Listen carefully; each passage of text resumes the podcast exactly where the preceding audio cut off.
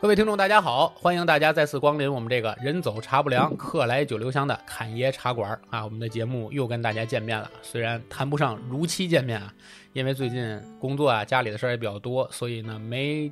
按照我们节目原先的这个更新的这个频率来更新，在这里先跟大家说声抱歉啊，我们会尽快的恢复。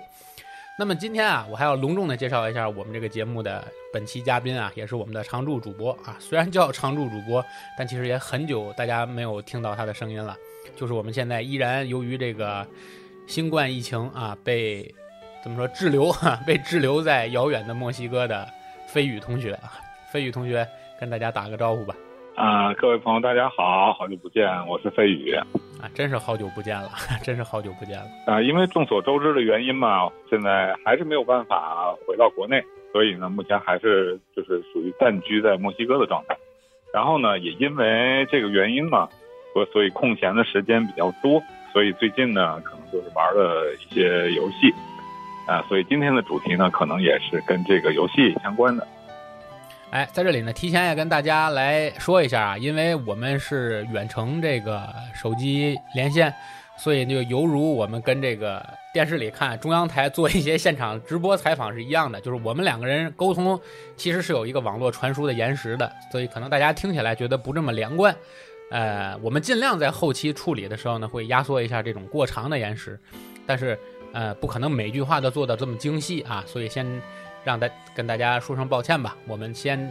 呃，忍受一下。但是我们保证这期节目的内容还是比较有意思的，尤其是对于一些主机游戏啊，就是我们常说的 PlayStation 就 PS 四啊这类游戏比较感兴趣的玩家，和对 PS 四的游戏的背景知识比较感兴趣的玩家来说，这期节目还是很有意思的啊。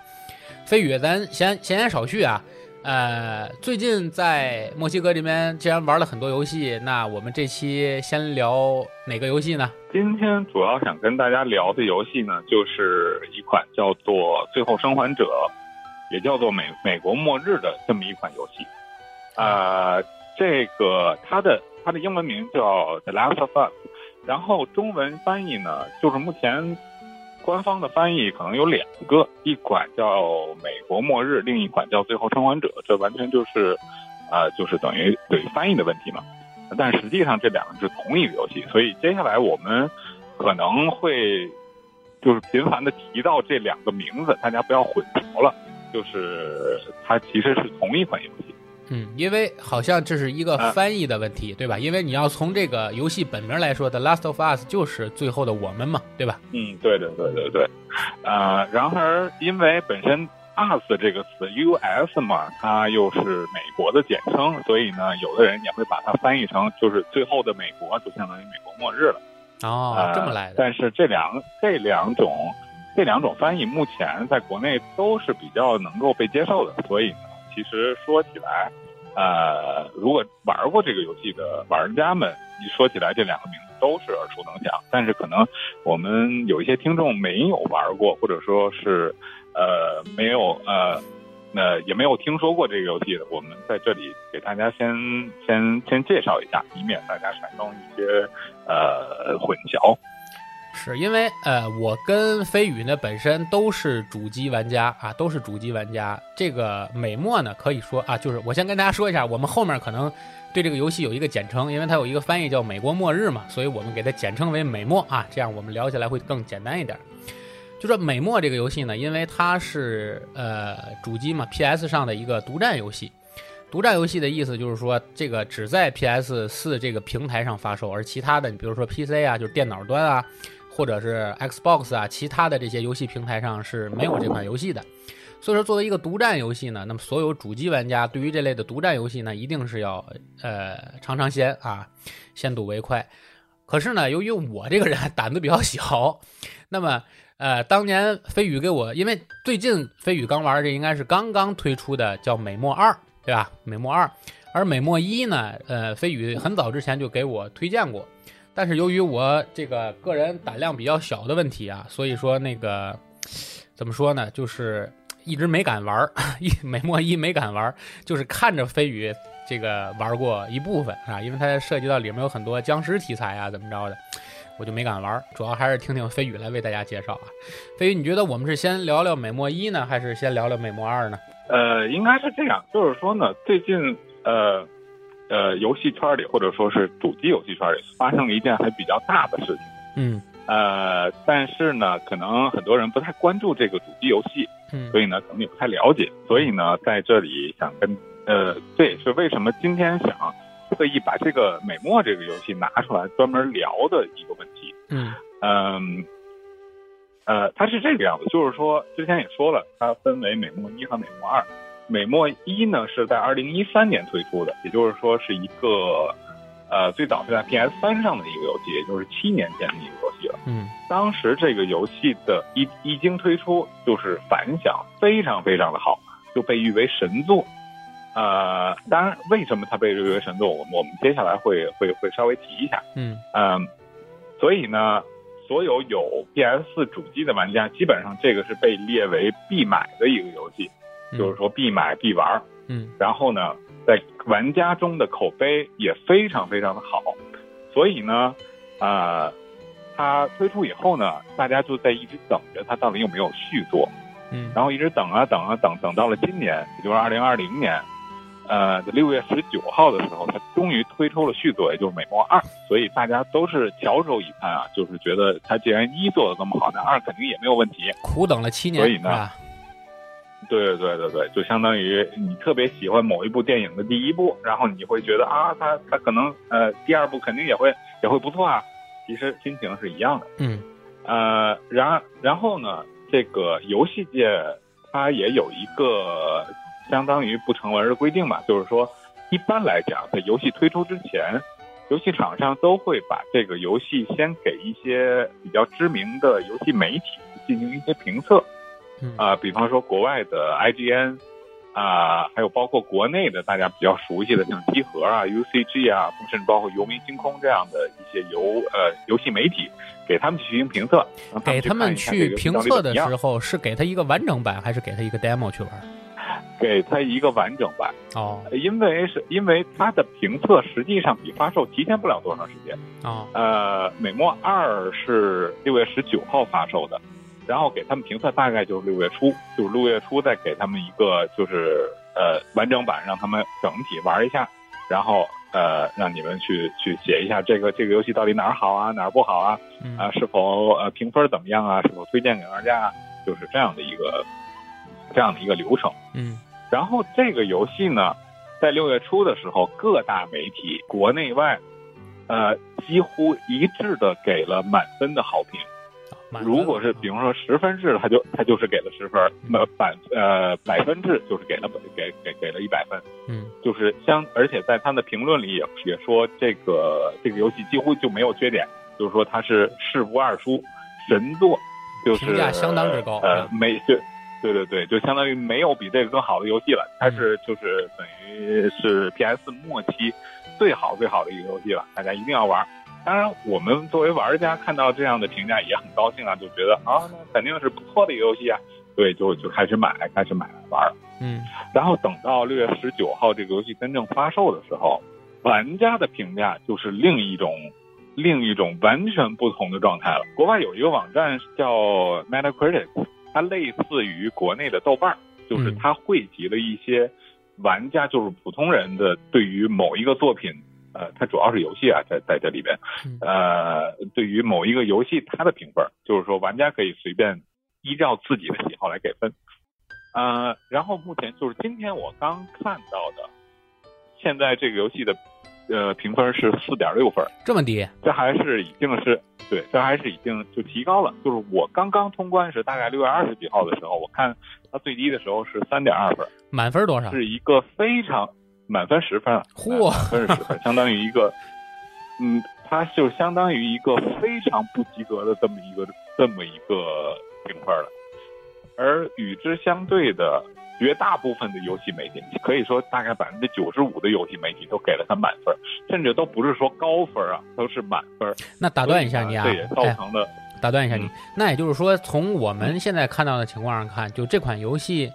呃，可以说是发生了一件近几年来都在游戏界都没出现过的一个问题，就是说这些游戏测评和玩家测评的差距非常大，对吧？而且是完全是天壤之别的一个程度了。对对对对，嗯因为正常来说呢，就是一般的游戏测评觉得好的游戏，玩家也会觉得好。当然不是说百分之百的人都觉得好，你可以有，比方说，呃，这个游戏类型我不喜欢，你你们虽然都都都觉得它好，但是我就觉得不好，这种情况当然有。但是呢，由于评分它是体现了绝大部分人的好恶的，嗯所以在总体评分上，一般来讲不会差的特别多。对，顶多是比方说，呃，媒体给了给了九分，然后玩家这边给八分，就是是一个差不太多的这么一个这么一个状态。而且这里还有一个关键啊问题是，这个游戏的发售的时间大家要注意，这是六月份的游戏，六月十九号发售的游戏，而且题目叫《美国末日》，就是一个末世类的游戏嘛。它又在现在的这个世界背景之下，而且在美国疫情啊相对也是比较严重的这么一个情况下，其实对这种题材的游戏来说，还是一个比较大卖的时候，对吧？在这种情况下，反而有这么低的分数，其实那就真的能够说明这个游戏实际上是存在问题的。首先，这个游戏的销量其实并不差。呃，就像你说，你就像你之前所提到的，就是说，因为目前这个这个状况嘛，可能大家很多人都是出不去门儿，所以这个时候呢，一个很方便或者说是一个很合适的一个娱乐方式，就是干什么呢？就是玩游戏。嗯所以这个时候，其实总体上游戏的销量都是不错的。呃，再加上本身这个《美国末日》的这个游戏，它有这么好的口碑，再加上呃它前作有这么好的口碑啊，再加上这个工作室也是非常好的一个工作室，所以大家当然是都会希望去买它。嗯但是买完之后呢，嗯，就发现这个并不符合自己的期待。嗯所以呢，也就产生了这么一个呃这么一个对立的问题。嗯，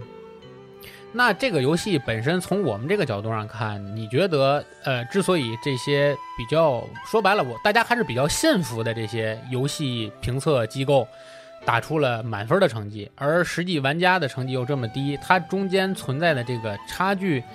你觉得这里会是比如说一些某些呃比较不可放上台面的一些有一些贿赂原因，或者是其他原因，还是说这里面真的存在，比如说大众审美和这个专业的这些机构审美存在的这些差异所导致的？这个问题呢，其实说实话，因为本身我只是一个普通玩家，我我也并不是说游戏业的从业的一员，嗯所以呢，其实我自己并不清楚说这个里边是不是存在真正的潜规则，说是呃我用钱去收买你，然后你替我说好话这样。嗯但是呢，从我个人的角度上来讲，我觉得应该不是。嗯因为什么呢？首先，这个游戏它的工作室是顽皮狗工作室。顽皮狗除了出了《美国末日》系列以外，它还出了《神秘海域》系列。啊，呃，这两个系列，对这两个系列都是非常非常经典的作品，几乎几乎可以说步步都是神作。嗯呃，所以呢，另外它也是这个 PS 独占的一个游戏，也是由索尼来保驾护航的。所以，作为一个相当于游戏界数一数二的这么一个厂商，我觉得他并不是太需要说我用钱来收买这些媒体去帮我说好话，因为本身他在玩家里的口碑已经是非常非常好了。嗯就是说，很多人其实都是预购了这个游戏。就是说，既然是这个公司出的嘛，既然是这个工作室出的，那品质保证肯定就是嗯没有问题。嗯，对对对，绝对不会出问题的。那我们肯定，我们也不用看评测，我们就直接买就可以了。另外一个原因，从另一个方面来讲，这个游戏媒体这些，像 IGN 啊这种，呃，相当于业界龙头的这么一个这么一个公司啊，它是相当于国外的，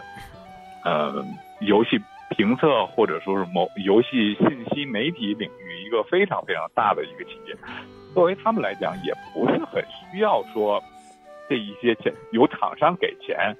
来替他们说好话，嗯因为首先他们也不靠这个赚钱。嗯如果说真的靠这个东呃收受贿赂来把自己的口碑砸了，我觉得也是得不偿失的一个，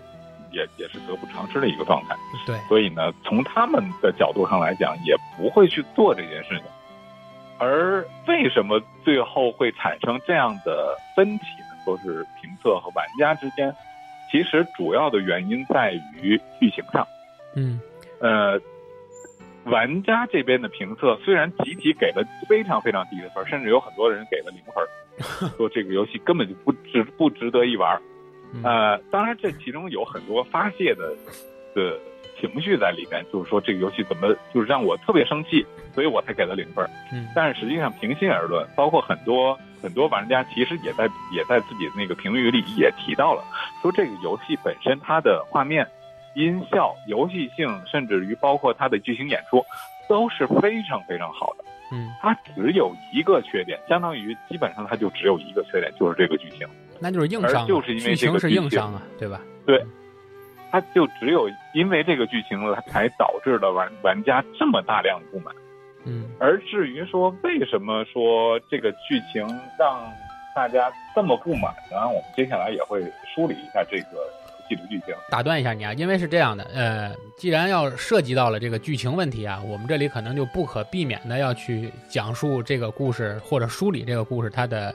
背景啊，以及这个《美墨二》的这部游戏的这个剧情，对吧？所以说在这里呢，可能会涉及到部分剧透。你甭管这个游戏它评分高、评分低，或者说我们这个听众朋友里头有多少是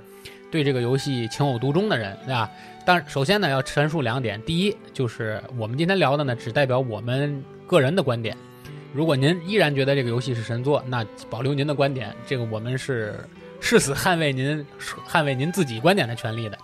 第二呢，如果大家这个游戏还没玩，而且甭管大家觉得这个游戏是，呃，怎么说呢，是不是呃神作或者怎样，您还没玩，或者对剧情依然抱有一定的这个怎么说呢，想要留点悬念，呃，节目听到这里，您就可以暂时先把它关闭了。那么，因为后面会涉及到大量的剧透，那么如果您玩过之后啊，有了感慨，可以回来再继续跟我们一起来做听我们这节目的后半段，好吧？飞宇，你可以继续继续剧透了啊，剧透。我建议你可以跟大家先啊把这个故事的整个背景先描述，因为很多人可能连一都没玩过，都不知道美墨讲的是个什么故事，对吧？首先还是说还是说一下，就接下来的内容会涉及到美墨一和美墨二两个游戏的剧透。啊，所以说，如果你没有玩过这两个游戏，呃，想呃接下来想玩这个游戏的话，呃，还是建议你谨谨慎收听，这是呃 有点，因为因为这个游戏其实它的剧情是非常非常扣人心弦的，嗯。呃，甚至可以说它的剧情占了这个游戏的非常大的一部分，嗯，呃，这也是它被称为神作的原因，嗯，所以如果提前被剧透了，可能会有一些嗯呃不太好的影响吧，嗯。呃，然后这个就先说到这里。然后首先是，嗯，确实，首先如果想说美梦二的话，肯定是离不开美梦一的。嗯所以呢，在这里首先先跟大家把美墨一的剧情先稍微大致的梳理一下，就会、我会很简略的梳理一下，因为时间的时间的原因。嗯嗯嗯。啊、首先美墨一它的剧情设定在一个末世，啊、在这个末世里呢，一场病毒席卷了全世界，就类似于现在和现在好像，但但是但是首首先啊，就是在游戏里的这个背景，它的这个病毒可比现在新冠要厉害多了。嗯呃，它首先它这个病毒会把人变成僵尸。其实说实话，严格意义上来讲，它不是僵尸，但是它是一种孢子的一种一种呃，相当于寄生的这么一个这么寄生体。但是为了大家便于理解，你其实可以把它理解为僵尸，就相当于你得了这个病毒有点像，是吧？对对对对对，就类类似于那样吧，就是说你得了，你吸入了这个这个病毒，你就就会产生变异，就会变成僵尸。然后呢，你咬了别人，别人也会变成僵尸，哎就是这么一个设定。传统背景啊，传统的僵尸片背景。呃，然后呢，因为因为这个这一场病毒席卷之下呢，整个现代文明就相当于毁灭了。嗯啊、人口也是死了绝大部分，只剩下少数的幸存者，他们组织在一起，就是相当于找了一些聚落啊，就开始了这种这种类似于末日后的这么一个生活吧。嗯然后由于这种现代文明的崩塌呢，所以也导致了说是整个的社会规则都不存在了，也没有政府，也没有警察，也没有军队，就是所有人各自为政。嗯也当然也没有法律，就是说你可以可以为了抢东西随便杀人，也没有人管你，嗯，只要就是相当于一个呃呃荒蛮的这么一就是个体制，适者生存，对对对对，就相当于这么一个这么一个状态，这个是一个社会的背景。嗯然后接下来呃说一下整个游戏的剧情。啊、游戏的主角呢，我们控制的游戏主角，他名字叫乔尔，也就就叫周。他呢本身是一个就是中年，就是中年男性。嗯呃，在游戏刚开始病毒刚爆发的时候，他的独生女就死掉了。嗯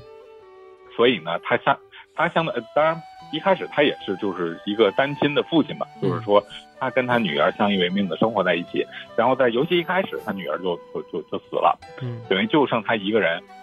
就是活过了这个末世。然后经过了许多年之后呢，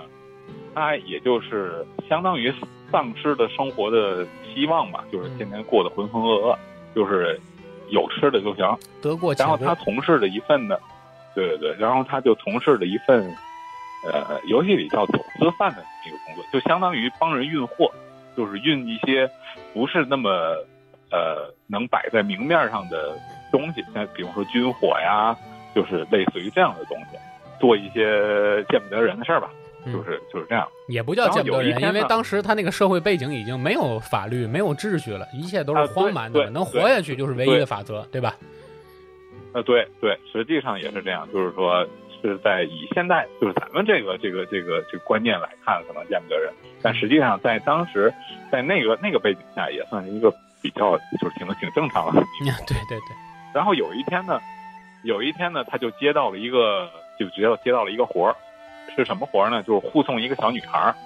护送这个小女孩儿到某一个研究机构去。然后给的钱还不少，同时也是他的一个朋友拜托他的，就是说你一定要把这个女孩送过去。现在只有你能送过去，就就就相当于，呃，除了你以外，没有人其他其他人可以做这件事了。然后呢，他也就勉为其难的就就接下来这个活了。其实本来他一开始不会不不太愿意去的，觉得这趟比较远，而且外边也比较危险，就是说，呃，我还不如自己在家待着，就是接一点简单的活儿。嗯然后接了之后呢，我们的主角和这个小女孩两个人踏上了这个充满了僵尸的这么一个辛苦的这么一个行程。嗯然后为什么在在这个这个游戏的中间的部分，我们的主角就了解到为什么要把这个小女孩送到这个研究机构？嗯原来这个小女孩身上呢，她是有一种抗体的，她这个抗体是对于现在流行的这个病毒免疫的。哦，治病而血清他，也是目前，对她也是目前已知世界上唯一的一个有抗体的人，所以送到这个研究机构就是为了研发疫苗。嗯如果说能够成功的从小女孩身上提取出抗体，研制出疫苗，那就那那就有希望能够拯救全世界，嗯把这个全世界的人从那个僵尸病毒里解救出来。然后这个呢，就是他的主要的任务，就是说把这个小女孩送送过去。嗯然后经历了千辛万苦吧，中间的部分咱们就先略过，先不说了，因为中间还还挺长的。呃，然后终于送到了这个研究机构去。送过去之后，他的任务就主角的任务就已经完成了嘛，就说，嗯，好的，我终于终于完成了。嗯但是呢，他在研究机构里无意中得知，这个提取一提取抗体的这个过程是一定要把这个小女孩杀死的，没有办法让她活着的状态下提取出这个抗体。嗯所以呢，这个时候我们的主角就做出了一个非常惊人或者说反人类的这么一个决定，他决定把这个小女孩救出来。呃，于是呢，他杀了研究机构里的人，把这个小女孩就救出来了。嗯然后听到这里，大家可能觉得这个决定是一个非常反人类的决定，就是说明明有有这个机会，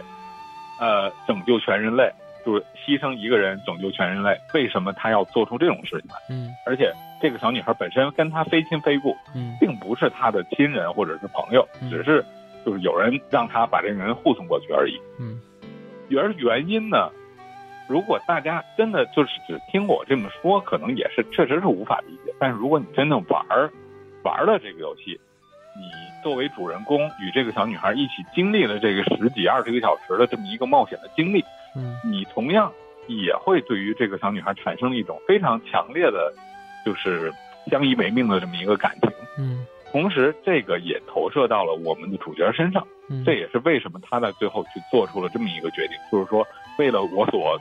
想要保护的人，我可以是与全世界为敌吧。虽然这句话说起来好像显得比较中二一点，但是实际上就是这么回事儿。因为这个事儿其实也好理解，因为你这开篇的飞鱼也给大家去普及过一个背景，就是说这个 Joy 他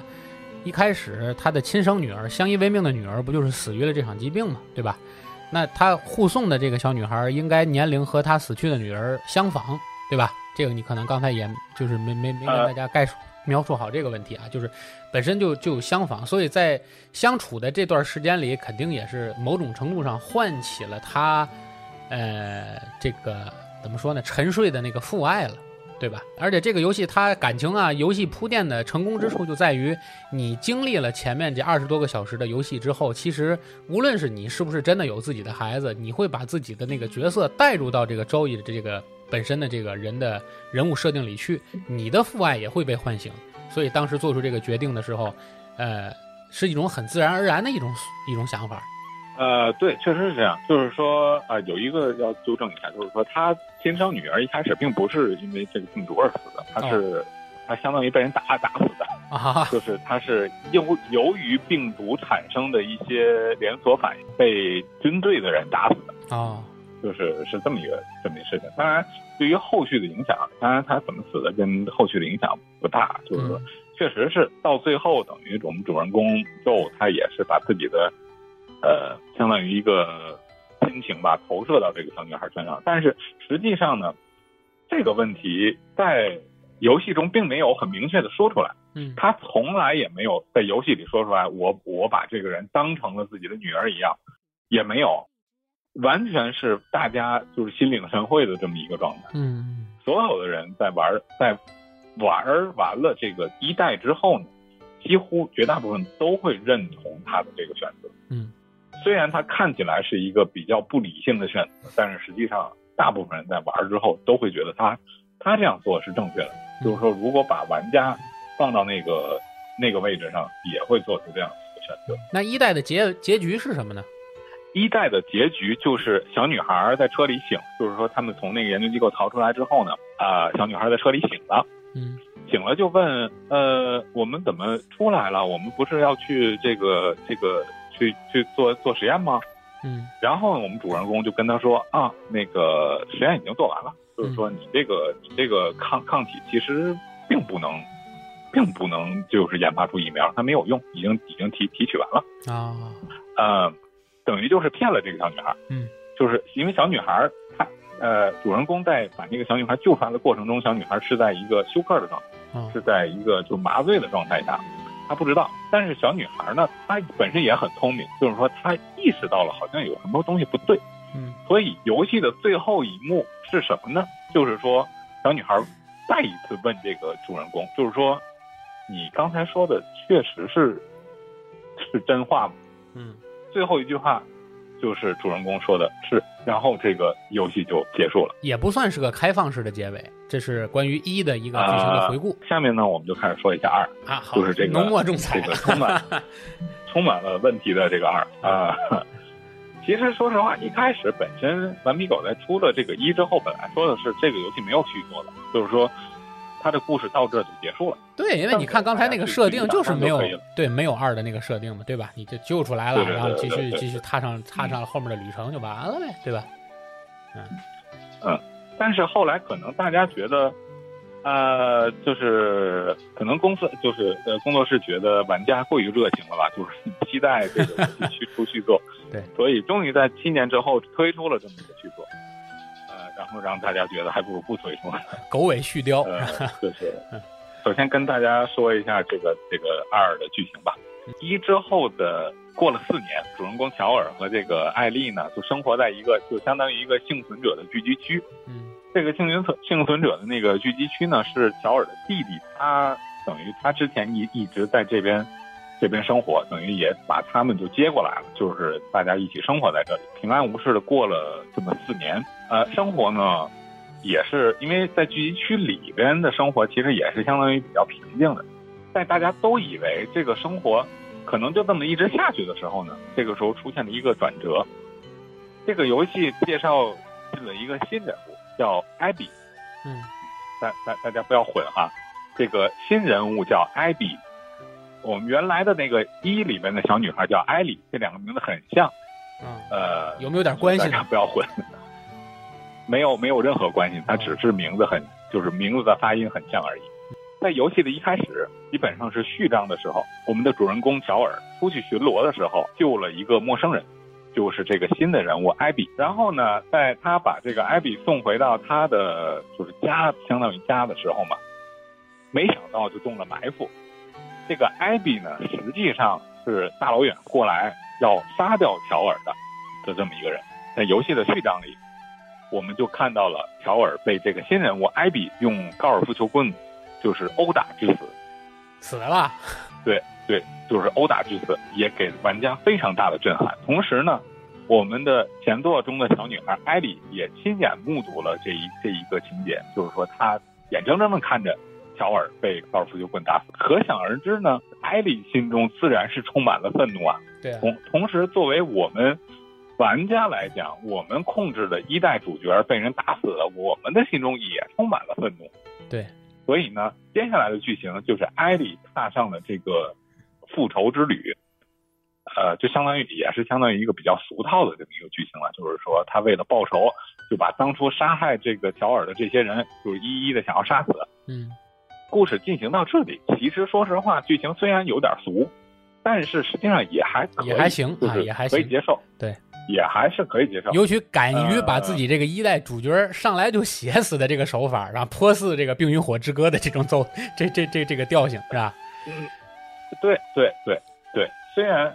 虽虽然很多人在看到主人公死的时候就觉得，哎呀，真的是接受不了啊，接受不了。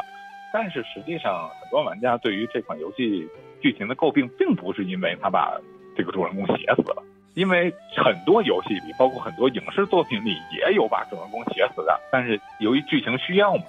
就是说，因为你这个第二座的剧情，它不再是一个护送的剧情了啊，它毕竟必定要有一个情节的驱动。那驱动是什么呢？那自然就是复仇。是。而有什么事情能够让艾莉产生这么大的仇恨呢？那自然就是主人公被打死了。所以说，从这个游戏背景设置上还可以，对吧？还可以，还还可以，还还可以，所以呢，大部分玩家也都可以接受。然后呢，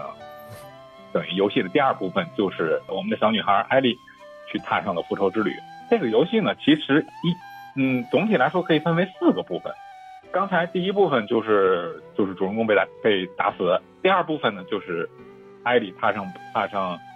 复复仇之旅。嗯，然后在艾莉。最终终于跟呃在在杀掉了很多其他的就是帮凶之后啊，就杀了无数的人之后，终于见到了这个仇人的时候，嗯，这个时候画面一转，游戏进入了第三部分，嗯，这个第三部分是什么呢？这个第三部分由呃，我们控制的主人公从原来的艾莉就是小女孩变成了艾比。那是杀杀害就是那个杀的那个凶手，对吧？对对对，就是这个杀人凶手。然后从头开始讲述他的心路历程。他一开始是为什么要要有这么大的仇恨，非要杀死乔尔？是因为什么呢？他的父亲是当初研究机构里做手术的医生啊，也就是说，他的爸爸被乔尔杀掉了啊。为了救艾莉，所以他才有，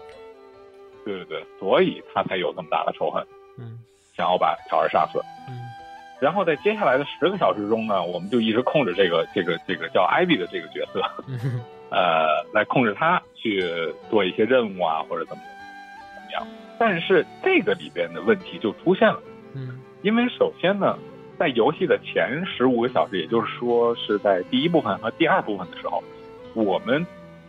我们投射进的人物全都是艾比或者说是乔尔，也就是说我们是站在这边的。嗯，那么我们对于艾比这个角色自然是恨之入骨的。对，就是说我们我们我们的目的就是为了杀掉他嘛，那我们自然是对他恨之入骨。但是游戏第三部分强行把我们的控制人物变成了艾比，也就是说我们的仇人，想让玩家慢慢的去接受他，嗯，去体会他的心路历程，去就让我们了解到他也是有他自己的苦衷，他也有他自己的喜怒哀乐。在很多的玩家，包括我在内，都是不接受的。嗯，在刚刚开始第三部分的时候，我心里想的是什么呢？就是说。我根本就不关心你有什么心什么什么心路历程，对你杀了我的主角，你就一点都不关心。对，对对，你的喜怒哀乐我一点都不关心。嗯，你我就想知道你怎么死的。对，你想我我能不能把你杀死？对，你你你跟我说你有多痛苦，你有多么没有朋友，或者是怎么样，你感情上出了什么问题，我一点都不关心。而这种这个问题呢，也不只是我。我在通关之后呢，也看了很多其他的玩家，包括是网上有人直播的时候的这个这个反应。嗯，很多玩家在到了这一部分这一部分控制艾比的时候，每当他因为不小心失误，比如说摔下悬崖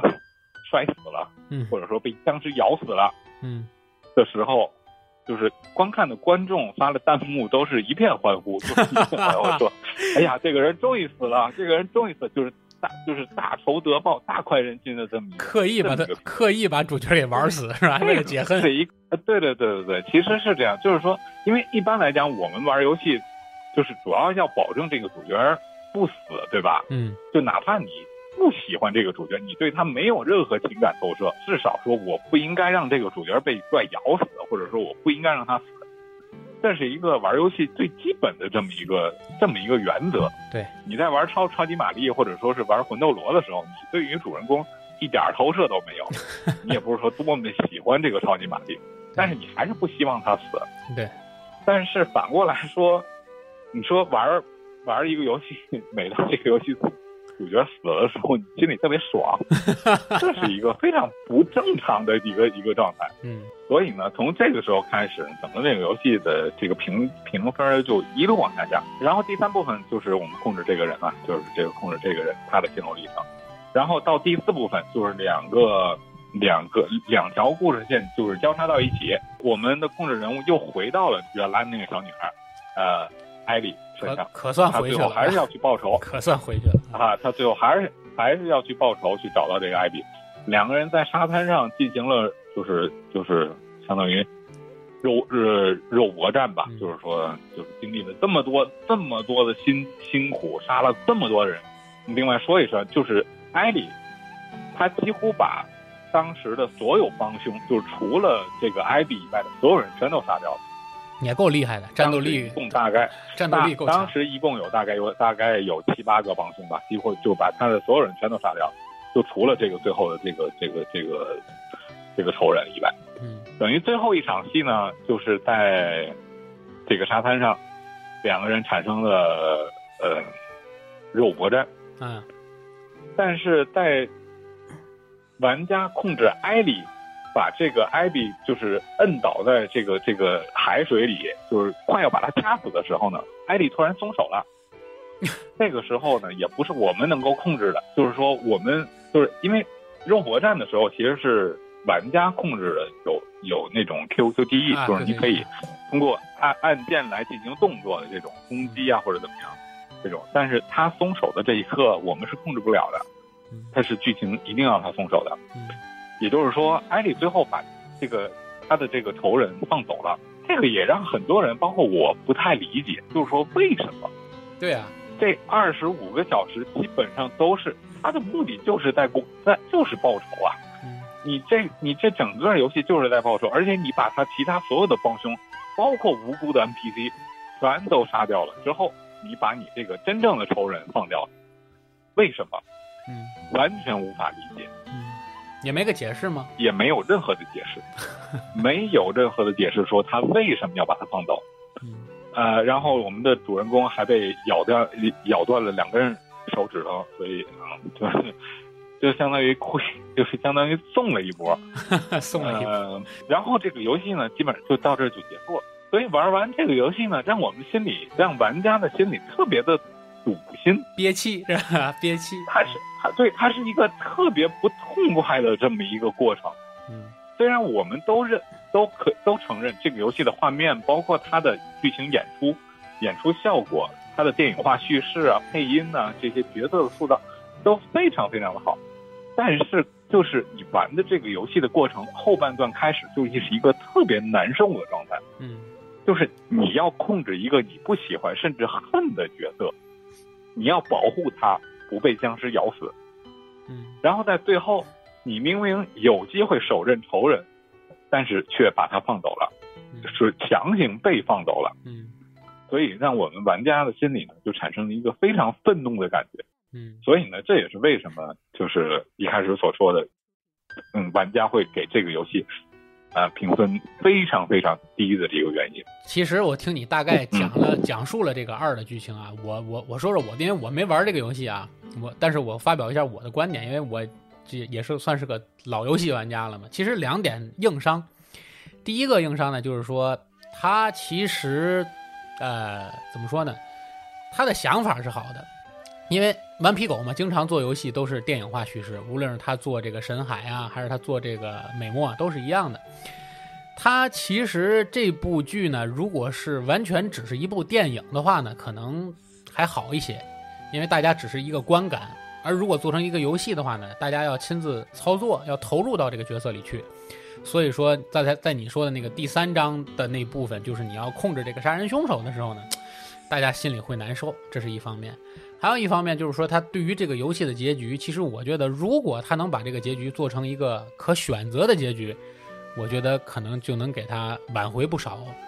失败。我不知道你的观点是什么，就是我可以选择，在我了解了这个杀人凶手他的心路历程之后，我又重新回归到我的传统主角上。当我面临要选择手刃仇人，还是放了他，觉得他也是这个这场怎么说呢？这场灾难啊，这场末世里的受害者之后啊，选择放了他。你有一个选择，其实我觉得也会好很多。你觉得呢？其实是是是，确实是这样。就是说，首先游戏的代入感肯定要比影视作品要强。嗯嗯，这个因为毕竟我们是控制这个这个主角嘛，嗯我们要把自己投射到这个主角身上，嗯所以呢，我们对于游戏里人物的情感可能也要更强烈一点。至于最后的选择呢，也确实像你像你所说的，就是说，如果最后给玩家一个选择，你可以选择杀死他或者不杀死他。其实，因为毕竟这个相当于是玩家的选择了，对吧？对你可以觉得我我同情他，那我就不杀死他，那毕竟是你自己愿意的，对吧？对所以说，如如果这样的话，那当然玩家的评分也肯定不会这么低。对。但是呢，顽皮狗首先它就从来没有做过这种选项式的结局，嗯它的结局都是单一路线的，包括像我之前说的一里边，它也没有任何的选选项说你可以选择救小女孩或者是不救小女孩，但也没有，它是完全的就是说我我已经给你剧情设定好了，你的小女孩是一定要救出来的。但是一里呢，这个决定符合了大部分玩家的这个心意，嗯但是二里边的这个决定就不符合，所以呢，就产生了这么大的一个反响。其实我觉得我都呃能通过这个剧情能够感受到这个二，其实它的剧本创作团队内部，我估计应该也是存在争议的，所以才会有这种最终的剧本出现。说起这个来呢，其实这个话题就长了。呃，它是这个样子啊，就是说这个二的剧本呢，其实是主要一个人负责的，呃，就是这个就是这个顽皮狗的副总裁啊，啊、叫 Neil Druckmann，嗯就是现在基本上玩家的矛头都指向了这个人。被骂碎了的就人。之所以 这这个游戏变成这个样子，就是因为你。当然，有的评游戏评论说啊，他之所以最后没让你杀死艾比，是因为他考虑到要出续作，这个艾比是续作里的一个非常重要的一个角色，所以他不能让你杀死。嗯当然呢，这个 Neil Druckmann 这个人呢，其实说实话，现在网上的信息也比较多，各种各样的言论都有，类似于人身攻击的 那个言论也都有，而且虚虚实实的，就是说不知道。呃，因为首先 Neil Druckmann 这个人呢，他是一个怎么说呢？就是在西方话语体系上来讲，是一个非常重视政治正确的这么一个人啊，又被政治正确给引领。对，所以呢，他在游戏里，一我不知道是有意还是无意中，他加了非常非常大、非常非常多的政治正确的这么一个元素在里边。我之前在讨论剧情的时候，并没有给大家阐述这个角色设定，嗯，因为说实话，我觉得。从我个人来讲，我并不在乎这一点，但是其实很多玩家对于这个剧情设定是非常有意见的，所以在这里我还是跟大家说一下关于这个角色塑造的问题。嗯，为什么说它政治正确呢？首先，我们第一座里的小女孩艾莉，她是一个女同性恋。嗯，在。第二部，当然在第一部里其实没有怎么体现出来，她是在第一部里的 DLC 里才正式说出来自己是女女同性恋。嗯，然后在第二部里，整个就是她和她的女朋友嘛，就是在一起去复仇的这么一个过程。嗯，这是其一。呃，其二，这个他的这个仇人也是个女性，但是这个女性呢，她的长相真的不是特别的女性化。偏中性是吧？他是一个非常非常中性的长相，而且她是因为剧情设定里她为了报仇嘛，所以非常重视锻炼身体，所以呢，她的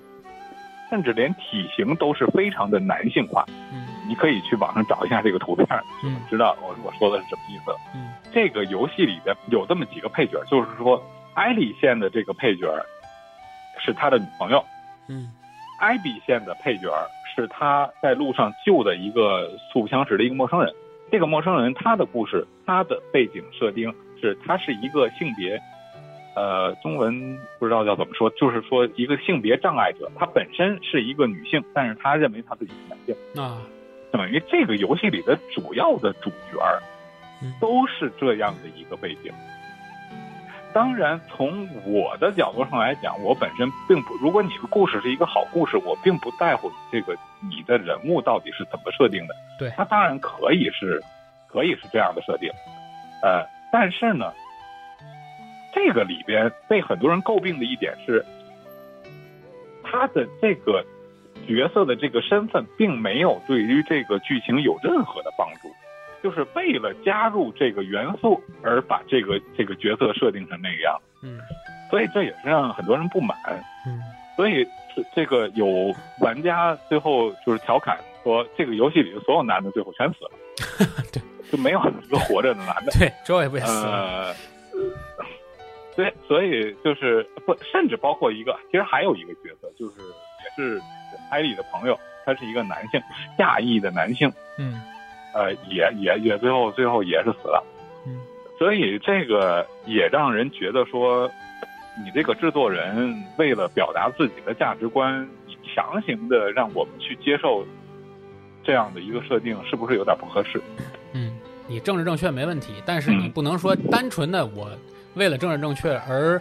就是做了很多无意义的人物设定，对吧？我就是为了。体现出人权平等，我就是为了体现出各种肤色人之间的没有障碍，所以我就故意的把这个各种肤色人都揉到一块儿。其实它是没有任何对剧情有帮助的内容，对吧？就让让玩家或者让这个欣赏者觉得这个事儿很尬，对吧？这个这个剧情加的，嗯，对，其实是这个样子，就是说，因为其实这里就可以产生一个对比，就是说一里边一里边的人物的角色塑造特别的好。嗯，一里边其实也是有这个同性恋的角色的，但是大家并不会产生反感，因为它确实是说对于剧情的推动啊，对于这个角色的完满，去产生了一个非常重要的一个元素，就是说它会丰富你对于这个世界的理解，对，而并不是作为一个空壳，对。但是在二里边呢，这些角色就让人觉得有些刻意了，特别的刻意，就是说这个人他身上的元素除了这个这一点以外，没有任何的其他的其他的东西。就是人物的存在，就是为了体现这个，对吧？他这个我设置这个人物的目的，就是为了体现政治正确。他这个角色其实没有也无所谓，对不对？就这意思。对。那所以说，现在从各方观点上看呢，就对于这个游戏，其实大多数的争议还是在于这个剧情上。呃，给我的感觉就是顽皮狗这个设计公司在剧情上替玩家做了一个怎么说呢？没有站在真正玩家立场上考虑的一个选择，所以让大家玩过这款游戏之后呢，会让大家觉得不舒服，是吧？或者是各种不适。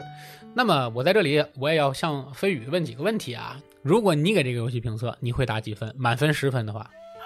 说实话，我其实早就有有答案了。说实话，我能给他六分啊，能给到六就是说它是一个及格的分数。嗯，它是一个及格的分数，因为首先，哎，我之前也说过了，它的游戏画面、包括音效啊，包括游戏性，都是非常非常好的，就是真的说是神作也也不为过。呃，如果真的是单从这个方面的评论来讲，几乎你给满分也没有问题，任何问题都没有。呃，为什么最后给六分呢？因为首先它的剧情是个负分，它是相当于拉了一部分分下减分的，减分的。呃，对，所以说呢，我的我的最终的给的分数大概就是六分左右吧。啊，这是其实因为因为什么啊？呃，就是还还有一点我要补充的一点就是说。因为首先我是玩过一代的，而且我觉得一代很好。如果说有的玩家没有玩过一代，他真的就是从二代开始玩的，说不定他还觉得这个剧情不错。嗯，因为他对于一代的角色没有这么大的感情，对感情投射。对，对于他来说，这两个这两条线的主人公是一样的。对，所以说他才会最后到最后会产生那种我到底要不要放他走啊的这么一个状态，而不是说有一代的这么一个背景在。对这也就是说，为什么很多这个长剧，如果说最后一部或者是拍结尾的时候换了导演，会导致这个结果不太好，原因是一样的。因为这个导演对于这部剧的认知程度可能和观众的角度不一样，观众已经把感情融入进去了，而导演可能只看的是自己的这部作品，对吧？包括这个编剧，一的编剧也是这个副总裁吗？一里边我不太清楚，可能不是，因为一是七年前嘛，他当时可能还不是做副总裁。对，所以我觉得这里核心问题可能也有这个，就是说，也许编剧不是一个人，所以他在编的时候，他只考虑我自己的这个剧本是不是成功，是不是完美，是不是能代表我的想法，而他忽略的是什么？忽略的是，如果你是七年前对这个游戏如痴如醉的一批游戏的粉丝，然后你整整等了七年。怀着对这份游戏的感情七年，然后又玩到了这部游戏的续作的时候的那个感觉，可能这个是这个游戏公司的管理者或者是这个游戏公司的编剧，他可能所不能体会的东西，对吧？就没有完全的一脉相承下来这种感受，所以我觉得也有可能是这个。就是你说的那个观点特别对，就是说如果我们单列儿把它拿出来一部产品，一部作品，可能完全对于一代对于这个 Joy 和这个艾丽没有那么深的角色投入的认同感。代入感可能直接光单独的看这一部作品，其实也不会差到这种程度，对吧？因为你对那感角色也没有什么感情，你只是单独的看这一部作品，你觉得完整性啊、叙事情节呀，还有这个跌宕起伏啊各方面的可能都还可以。如果你带入了感情，如果你对这部作品可能有这个比较深刻的认知的话，你就接受不了了。我觉得这是这是我们对这个游戏的一个。现在出现这种问题的一个总结，当然可能游戏测评公司呢，对于玩家来说，相对于这些，呃，我们这些江湖上的玩家呢，可能人家游戏测评公司也许，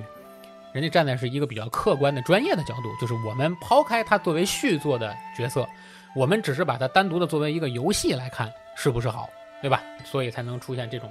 分歧，也说不定啊。我们在这里也替我们这些游戏测评公司拉一把，对，拉一把。啊，这是我关于问的第一个问题，就是说这个游戏评分的问题。第二个，我想问飞宇的问题就是，第二部让你如此失望啊？我看你也连发了好几个朋友圈啊，这个批批评这个游戏啊，就是说第二部让你如此的失望，那你还会继续期待它的续作吗？实话实说，不会。啊，不再期待续作，真的就不会了啊，彻底伤心了。说实话。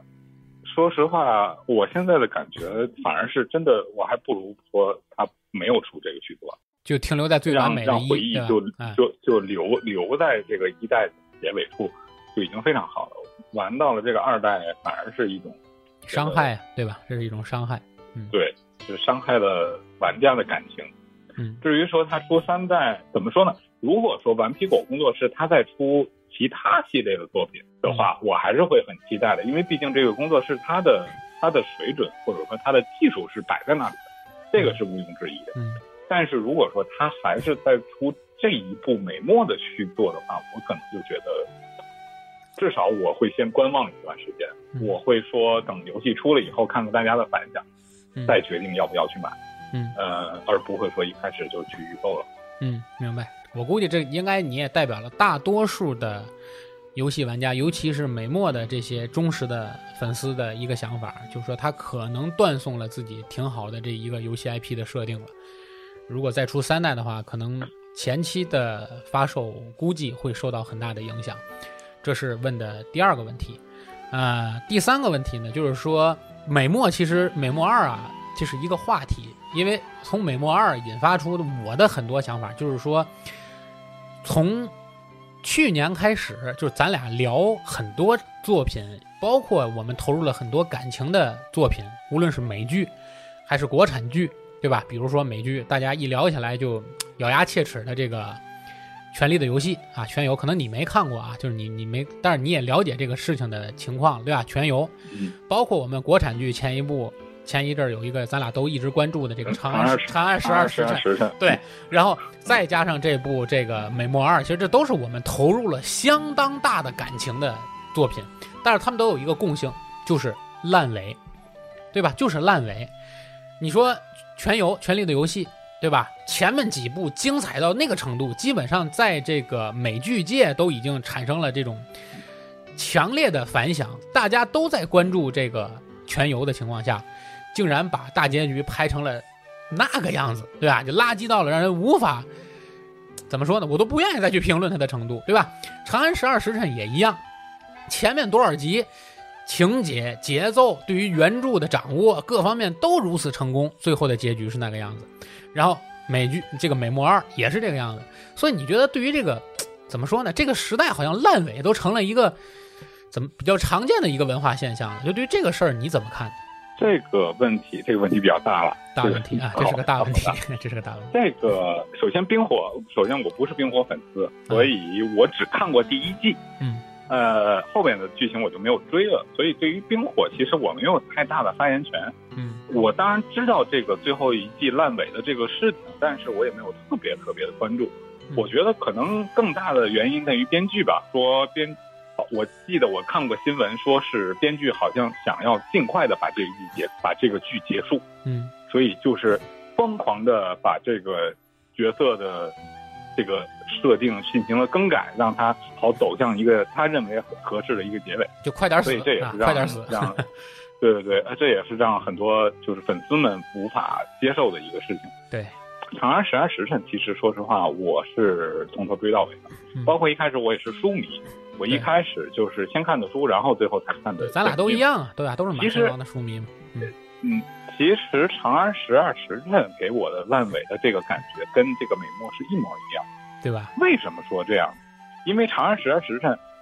虽然说它是以张小静作为主角儿，它是一个查案的过程，嗯，但是实际上它有非常多的线。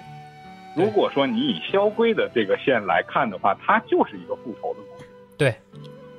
他就是一个就是想要替他当初死去的那些战友复仇嘛。对，他跟美墨是一一模一样。一模一样。对，但是他他同样也是最后出为为什么他最后说烂尾让大家很不满意呢？其中当然可能有其他的原因，但其中一个很大的原因就是一萧规这个人物最后崩了。嗯，他崩的原因在于他最后明明见到了皇上，而且他还把皇上劫持走了，嗯但是最后把皇皇上放走了。嗯，就是他没有杀死皇上，嗯，他甚至都没有试图去杀死皇上。对，所以这个跟美墨就一模一样。你也不是说你因为心慈手软，你你不你不你不忍心杀人，你平你在准备的过程中，你杀了多少人啊？对，那些人也很无辜啊，那些人其实更无辜。